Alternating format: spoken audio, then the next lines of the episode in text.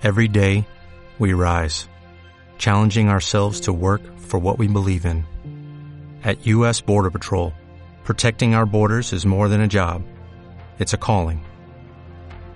Agents answer the call, working together to keep our country and communities safe.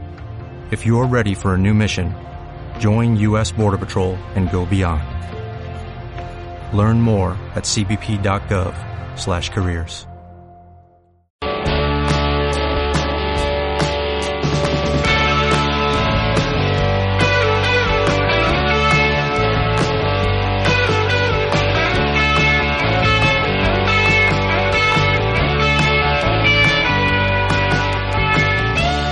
amigos, ¿qué tal estáis? Buenas tardes, mi nombre es Antonio González, bienvenidos al podcast de Juego en Equipo. En el anterior episodio estuvimos hablando sobre la cantera de fútbol en España.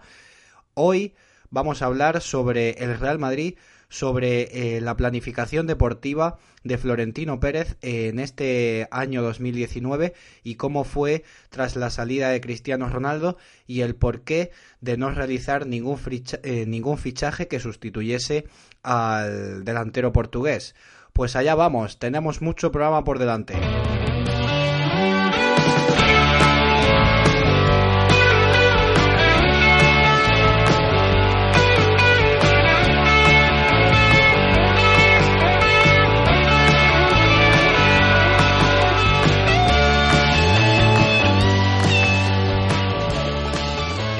Una vez hecha la introducción, tenemos que, comentar un poco, entramos ya en materia y nos ponemos lo primero en, antecedentes que todos conocemos, pero puede haber alguna persona que todavía no esté eh, en ello. Eh, básicamente lo que aquí pasó, si recordáis cuando el Real Madrid ganó la tercera Copa de Europa seguida, el día de la final que Cristiano Ronaldo estaba bastante cabreado seguramente por no marcar, eh, ya sabemos que es un jugador eh, bastante egocéntrico, había hecho muy buena Champions League, pero el día de la final no hizo un buen partido y no marcó.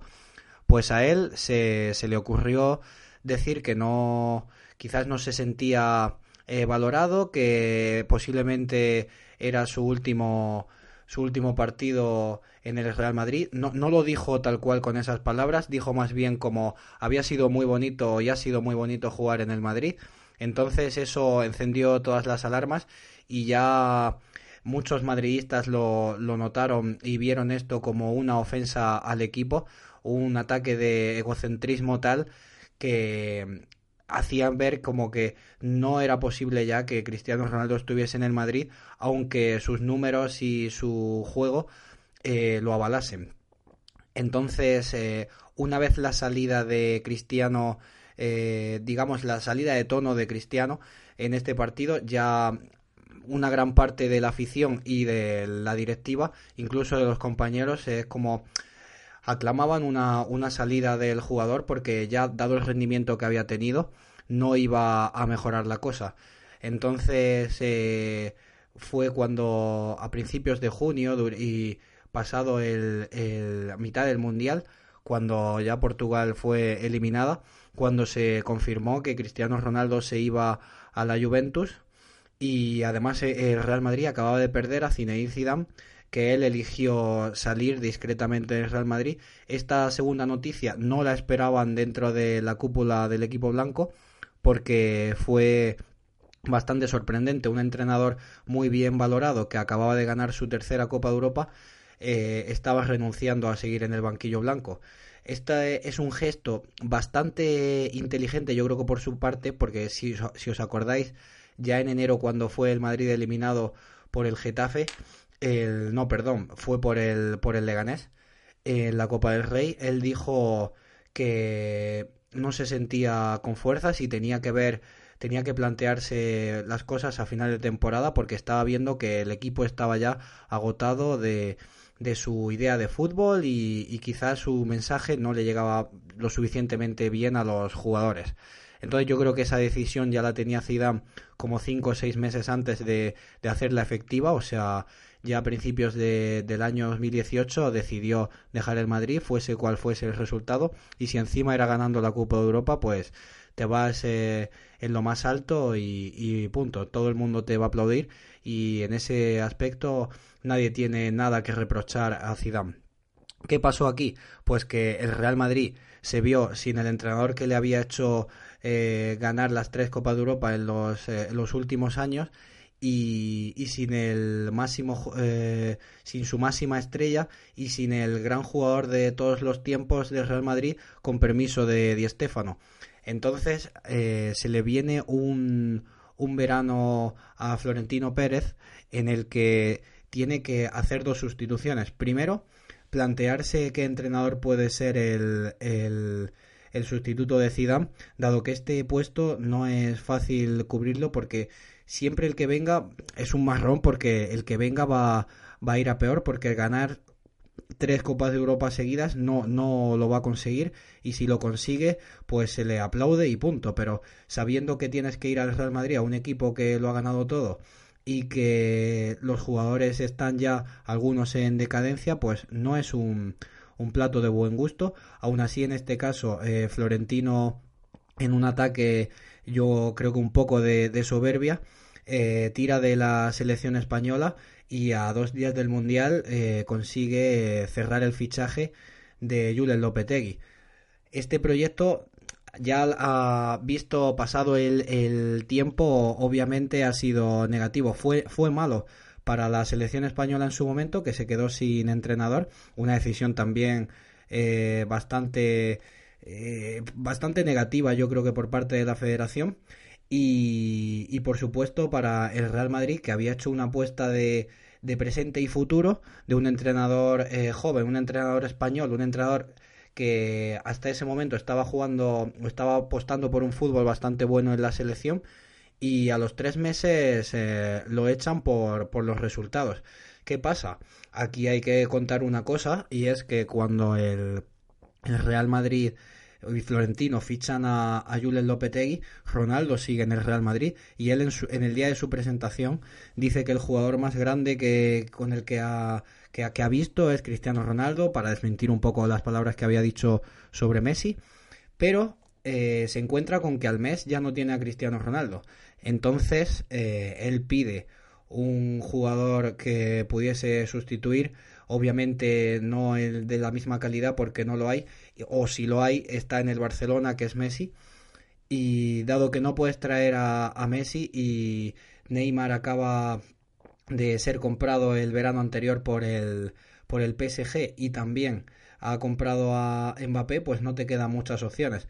Entonces, eh, viendo cómo están los precios del mercado, Florentino decide no lanzarse por ningún jugador y esperar un poco a la progresión de los jugadores españoles y dado que tenía un entrenador español mm, creer un poco en ese proyecto más eh, nacional que le pudiese funcionar en, en, uno o dos años y ya entonces intentar traer esa estrella que no, no había fichado para sustituir a Ronaldo.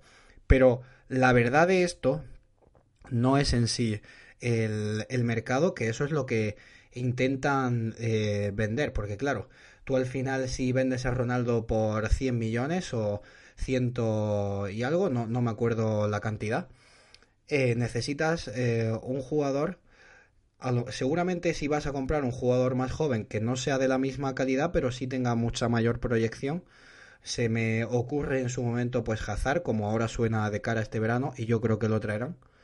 Eh, a lo mejor tenías que haber pagado 150 millones de euros por Hazard y, nadie te hubiese dicho nada. El problema aquí viene que el Real Madrid, teniendo esos jugadores españoles que están tirando la puerta abajo y que todo el mundo habla que merecen ser titulares y que una vez que se les dé confianza serán los grandes cracks como, como Isco, que nunca ha terminado de, de explotar como titular en el Real Madrid, o Asensio, en claro ejemplo de un jugador venido a menos esta temporada. Veremos a ver qué pasa cuando se recupere de su lesión. Y con esto se encontró el, Real Madrid. Al final, no quiero comprar un jugador. ¿Por qué no quiero comprar eh, ningún jugador? Pues Florentino tenía y tiene su proyecto eh, claro de, de, del presupuesto para cerrar el estadio.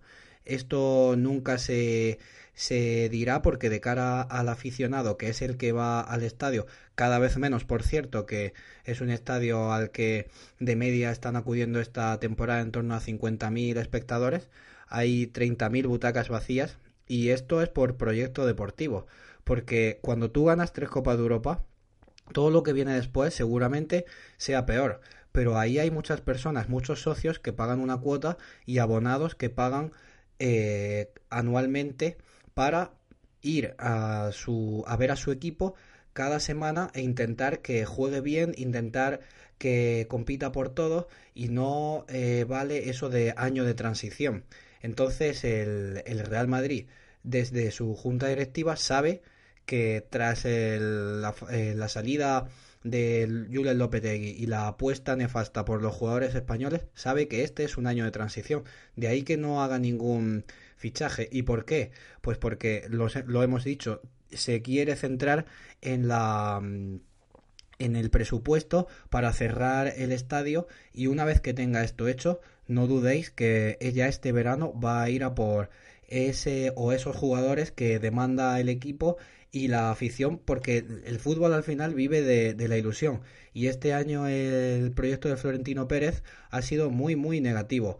Le quitó primeramente el entrenador a la selección española y luego eh, lo tiró a la basura a los tres meses vendiendo como que su equipo, si os acordáis en aquel comunicado, que su equipo tenía eh, 8 o 9 nominados al balón de oro, cuando la realidad que sí es eh, que están nominados al balón de oro, solo Luka Modric eh, podía ganarlo y es un poco tirar de arrogancia sabiendo que tú has fichado a un entrenador y a ese entrenador le has quitado el mejor jugador. Supongo que cuando Valverde llegó al Barcelona y le quitaron a, Neymar, pues dijo, oye, yo he firmado y ahora no tengo el, el mismo equipo que, que, tenía cuando firmé. Entonces, ¿qué hizo el Barcelona?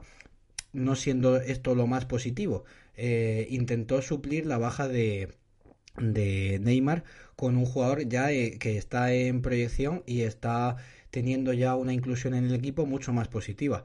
Esto no lo ha hecho el Real Madrid y sus aficionados se lamentan por ello. Ahora a partir de junio llegará un nuevo proyecto, seguramente un nuevo entrenador, porque yo no doy ningún, ninguna posibilidad a Solari en el futuro en el banquillo del Real Madrid, porque le, fa le falta proyecto, le falta carácter y le falta credibilidad dentro de, del equipo. Y es que es eh, una cosa tan tan simple el hecho de que cuando pierdes un gran jugador o tu estrella, en este caso como es Cristiano Ronaldo, y, no solo Cristiano Ronaldo, es que también han salido James cuando, cuando se fue hace un par de temporadas, cuando también salió Morata, Kovacic, que nadie se recuerda, recuerda a Kovacic, pero Kovacic era un jugador que cuando Modric o Kroos tenían que descansar o estaban lesionados, era un jugador de mucho nivel que cumplía bastante bien dentro del equipo, pues también salió y tampoco hubo un sustituto para Kovacic. También salió Pepe y tampoco llegó un sustituto de nivel. Entonces, claro, cuando tu único fichaje de, de, de nombre es el Courtois, que seguramente es la zona de, del equipo, la zona dentro del juego donde menos te hace falta un cambio porque tienes a dos, por, dos porteros ya de buen nivel, pues eh, los resultados son evidentes. ¿Qué venderá ahora Florentino a partir de, de mayo junio? Quizás antes, dependiendo de cómo vaya en la Champions League. Pues que hay que regenerarse, hay que renovarse y varios jugadores tienen que salir y otros varios, tres, cuatro, tendrán que llegar. Pero al final el mensaje claro y es, tenerlo claro, el Real Madrid no ha hecho ningún fichaje porque querían cerrar el proyecto del, del cierre de, del estadio para que cuadrase todo y ya a partir de, del año que viene hablamos sobre fichajes. Y nada más amigos, esto ha sido todo por hoy. Este ha sido un programa eh, de mucha más opinión que de información, aunque está bastante claro también que, que es una opinión, pero con fundamento y basada eh, en hechos. Y yo solo espero que a los aficionados del Real Madrid que vayan a pagar su abono se acuerden de no, no perdonarle a Florentino este, esta salida o este año tirado a la basura, pese a que los años anteriores han sido de los grandes éxitos del Madrid, seguramente en todo lo que va de, su historia. Espero que os haya gustado el programa de hoy y nos vemos la semana que viene con un programa nuevo muy interesante, ¿de acuerdo? Pues eh, un saludo y que paséis muy buen fin de semana. Adiós.